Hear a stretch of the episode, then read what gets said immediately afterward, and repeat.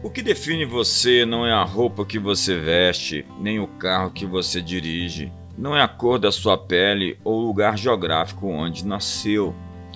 Você não é definido pela carga genética herdada pelos seus pais. Pesquisas mostram que suas escolhas são mais importantes do que as suas inclinações genéticas. O ser transcende a solidão e nada nos deixa tão solitários quanto nossos segredos.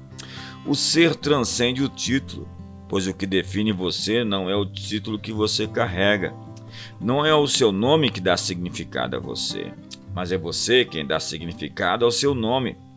O que define você não é a sua herança ou tradição religiosa. Como dizia J.C. Kyle, nada endurece tanto o coração do homem quanto uma familiaridade estéril com as coisas sagradas.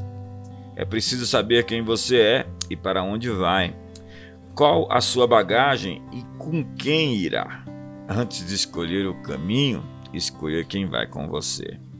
É preciso olhar para dentro, um olhar interior, pois nós usamos máscaras de acordo com o momento.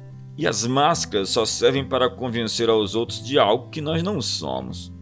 Existem muitos tipos de máscaras: máscaras de poder, de superioridade, de vítima.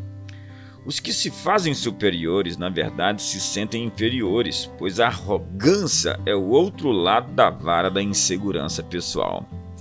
Há quem tente provar que é importante, porque se sente carente de valor próprio.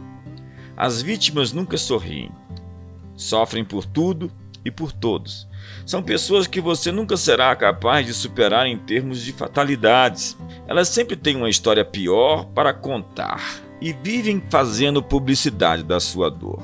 Há quem se esconda atrás de bens, diplomas, educação ou hobbies. Mas o ser transcende a aparência. Lembre-se, à meia-noite tocam-se os sinos e a carruagem se transforma em abóbora.